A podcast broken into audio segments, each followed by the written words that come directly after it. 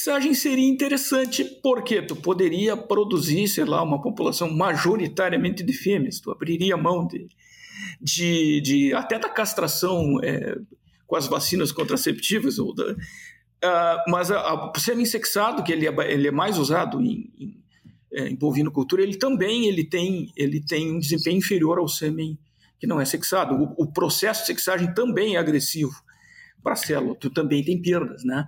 Então, é, é, de novo, é, seria implantado numa situação que a indústria teria que absorver uma queda de desempenho.